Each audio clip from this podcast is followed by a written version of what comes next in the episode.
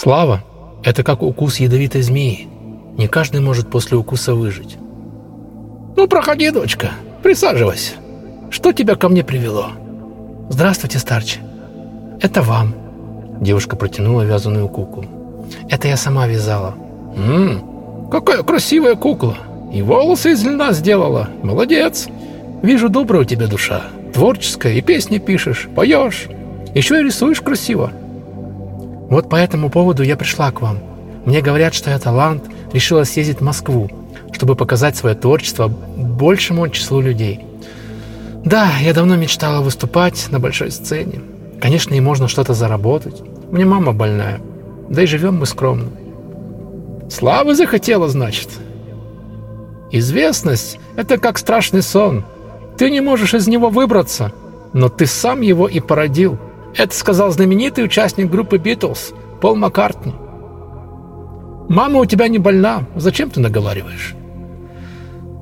Простите, старче, меня мне стыдно. Вижу, ты можешь стать знаменитой, но это тебе не по судьбе. Я бы тебе не советовал связаться с шоу-бизнесом. Значит, я стану знаменитой? Спросила девушка старца с улыбкой и блеском в глазах. Эта слава опустошит тебя.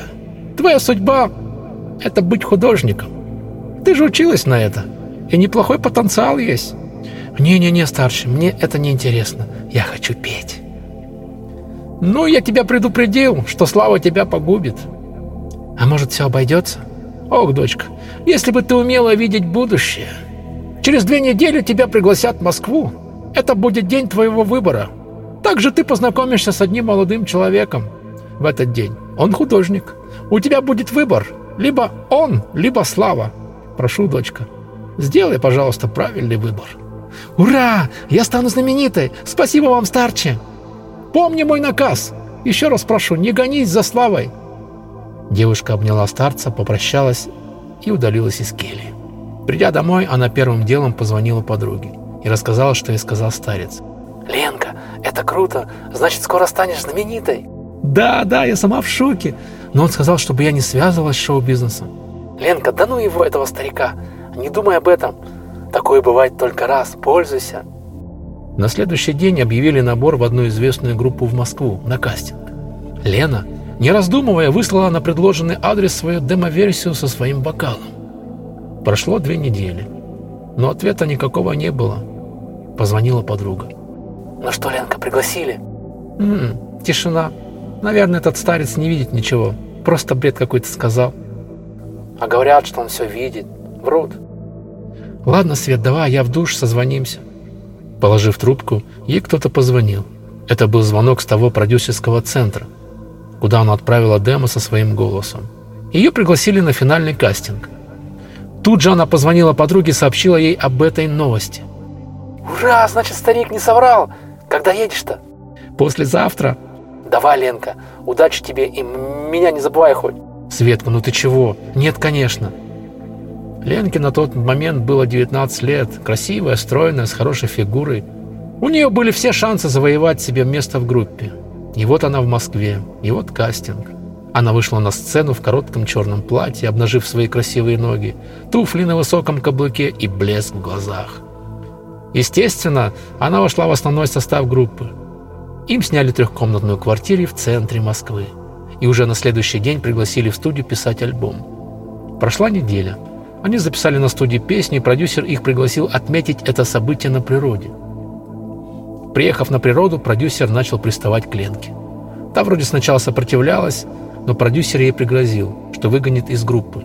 Ленка сначала проплакалась, но потом отдалась ему. Так между ними вроде закрутился какой-то роман. Продюсеру было на тот, момент 38. Так она стала суперпопулярной вокалисткой. Подругу, естественно, она забыла, они поссорились и больше никогда не созванивались. Как-то раз она пришла в студию и застала этого продюсера с другой солистской группы. Увидев это, ее захлестнула дикая ревность. Продюсер носил с собой пистолет. На столе как раз и лежал этот пистолет.